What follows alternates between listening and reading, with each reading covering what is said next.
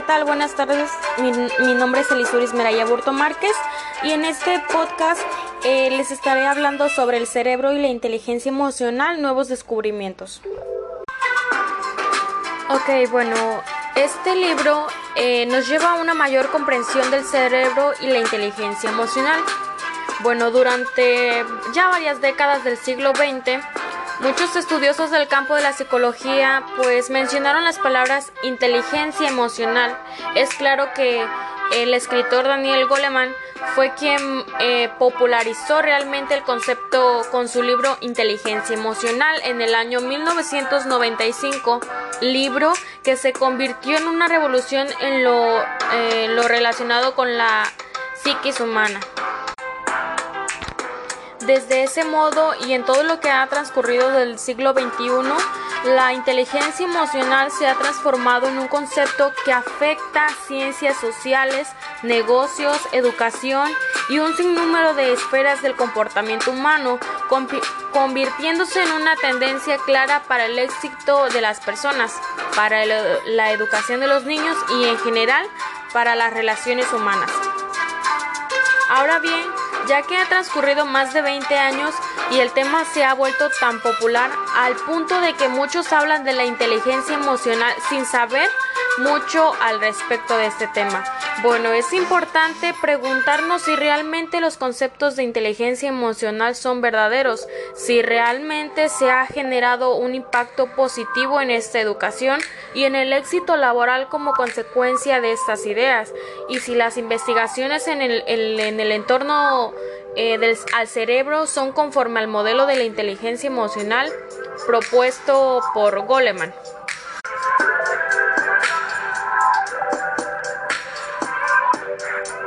Bueno, este libro fue publicado en el año 2011 y traducido en el 2013, cuyo título es El cerebro y la inteligencia emocional, nuevos descubrimientos.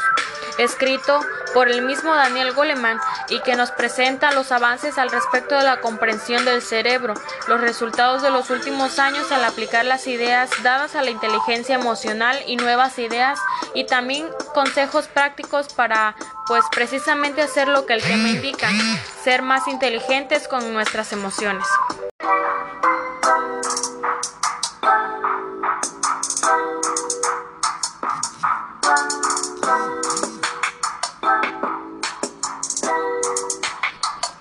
Es fundamental comprender lo que realmente es la inteligencia.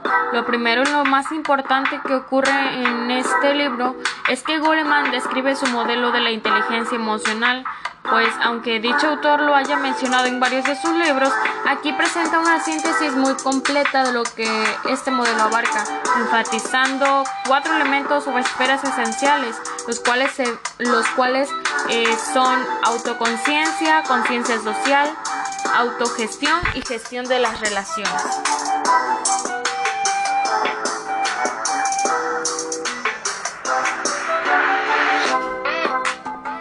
Bueno, el primero, como lo decíamos, es la autoconciencia. Este es ser consciente de mis propias emociones. El segundo es autogestión.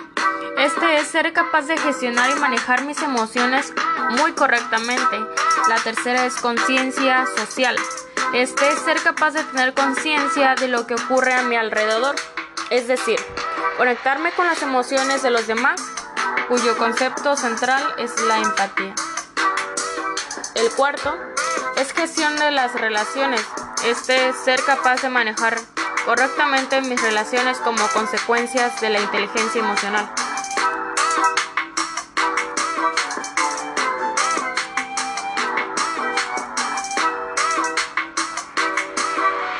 Bueno, es fundamental entender que el coeficiente intelectual no implica por sí solo el éxito laboral y cada vez más evidente que la inteligencia emocional es fundamental para poder tener el verdadero éxito.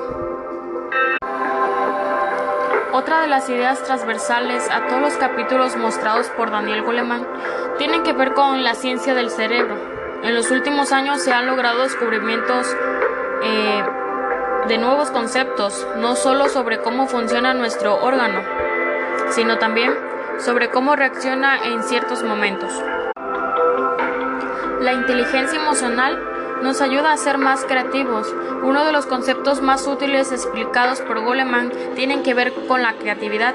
No solo Goleman muestra cómo el cerebro reacciona cuando se generan ideas, sino que además brinda consejos puntuales y muy sencillos para ser más creativos a partir de esta dicha información del cerebro. Son ideas muy interesantes, las cuales Goleman plantea muy bien, pero como ya se había dicho, no son ideas mágicas, sino conceptos presentados como resultados de los nuevos descubrimientos sobre cómo funciona el cerebro. También nos muestra el concepto de secuestro emocional y cómo evitarlo. Pues también una de las ideas más importantes de este libro fue el concepto de secuestro emocional o secuestro amigdalar el cual este es un comportamiento que hace nuestro cerebro cuando nuestra amígdala o parte emocional secuestra nuestro córtex prefrontal o parte racional si, detecta el peligro. Estos secuestros son sumamente útiles en situaciones de peligro o alarma, pues nos, nos ayudan a actuar rápidamente. Pero también pueden ser negativos debido a que en el momento del secuestro recibimos menos información de nuestros diferentes sentidos. Es por eso que podemos vivir situaciones como ataque de ira, no razonamos y luego nos arrepentimos. En un secuestro de alegría resultamos comprando algo que no necesitamos. En un ataque de tristeza caemos en una depresión que nos lleva a malas acciones. Es por eso que Goleman no solo nos explica el conocimiento sobre el cerebro y sus comportamientos, sino que también nos brinda algunas estrategias para aumentar nuestra concentración, fomentar nuestra relajación y así disminuir la posibilidad de un secuestro emocional, incrementando así nuestra propia gestión emocional. La importancia de comprender el cerebro para aplicar la estrategia correcta.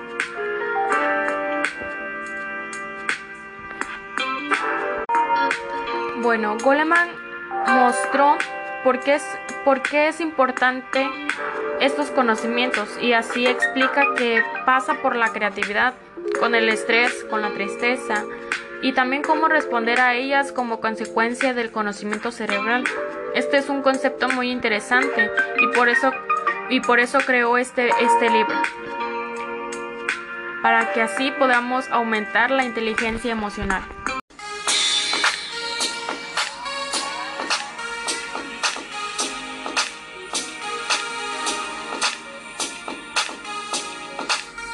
La importancia de la meditación en la inteligencia emocional. Pues uno de los temas más recurrentes en el libro tiene que ver con la meditación, la relajación y otros ejercicios de conciencia plena. Para tener un mayor control emocional, pues después de explicar varios eh, comportamientos humanos, siempre se llega a un punto muy crucial, Debemos también ser conscientes de nuestras emociones para poder gestionar mejor dichas emociones. Y esto siempre implica el meditar, hacer pausas, respirar y por supuesto reflexionar. El rendimiento óptimo de una emoción nos hace más productivos. También otra de las ideas que tenía Goleman esta dice que fue más interesante. Dice que tiene que ver con el rendimiento y su relación con el punto óptimo de las hormonas del estrés. Pues para poder explicarlo, Goleman utilizó una excelente imagen basada en la ley de Yerkes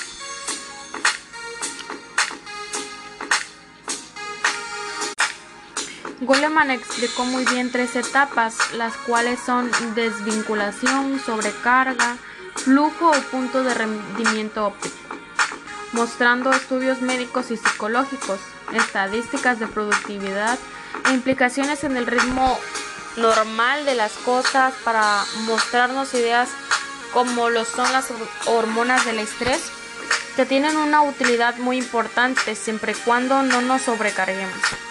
También debemos estar siempre vinculados con una situación para tener un mayor, un mayor atención a los detalles. El cerebro se afecta seriamente cuando llegamos a una sobrecarga de estrés.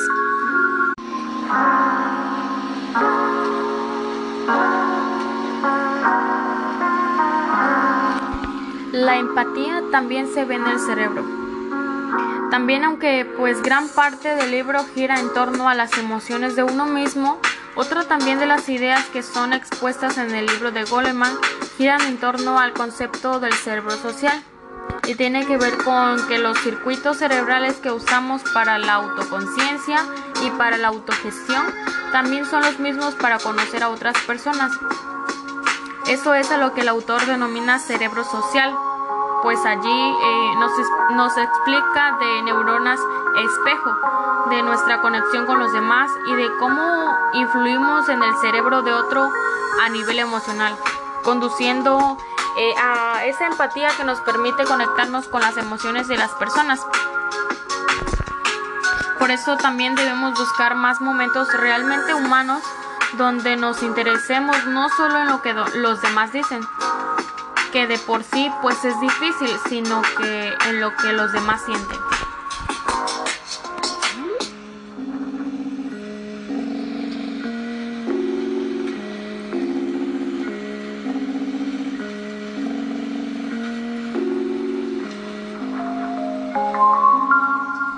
El problema de la empatía en Internet.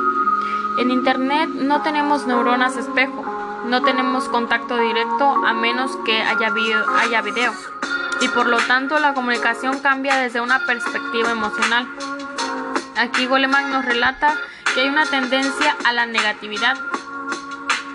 Por supuesto, si ambas personas no se conocen. Cuando el que manda un correo o mensaje lo hace de, de manera positiva, este recibe de manera neutra. Si el mensaje se escribe de manera neutra, este se interpreta de manera negativa. ¿Por qué se ocurren estas cosas? Porque pues la comunicación plena no es solo escrita y tampoco por internet. Esto afecta las interacciones eh, e intenciones también para poder generar empatía. El libro nos brinda series de reflexiones sobre nuestro cerebro y como este también afecta con tipos de comunicaciones, obligando a explicar distintas estrategias para poder comunicarnos.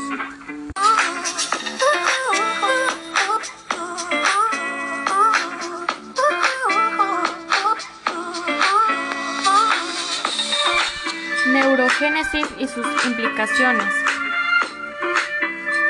Una de las cosas que más se ha discutido en los últimos años y que Coleman logra mostrar con sustentos fuertes y científicos es el concepto de neurogénesis.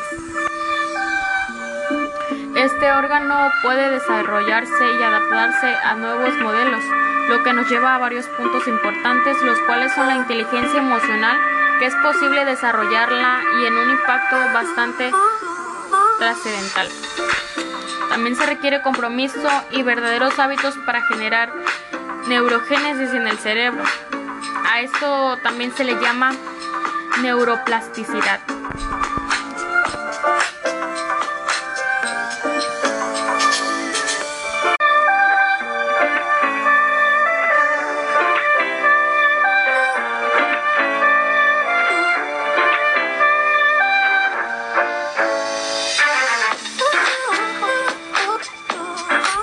la inteligencia emocional y su éxito en la educación.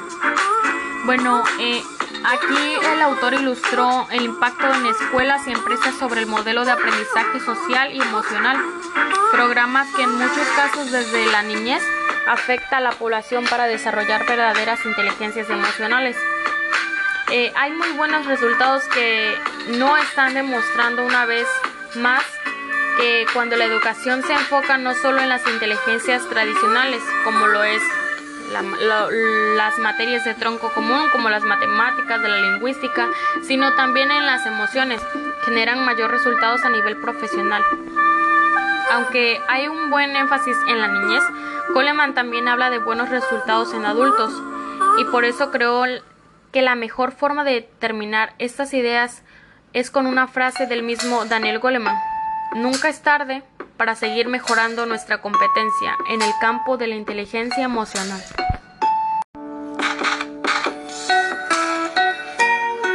Bueno, y Daniel Goleman, ¿por qué escribió este libro? Bueno, este libro es para quien quiere mejorar sus emociones desde una perspectiva del cerebro. Esto no es un material de ayuda positiva para mejorar conocimientos y mucho menos eh, un compedimento de ejercicios para cambiar las relaciones.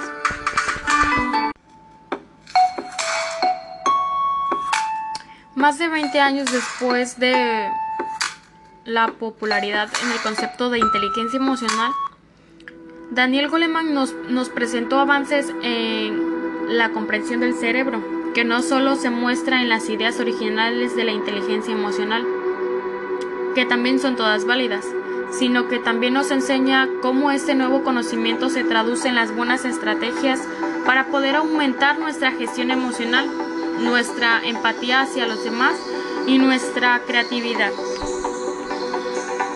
Como ya lo había mencionado, el libro termina con una fascinante reflexión sobre nuestra educación, mostrándonos una vez más que no podemos solo concentrarnos en lo coeficiente intelectual.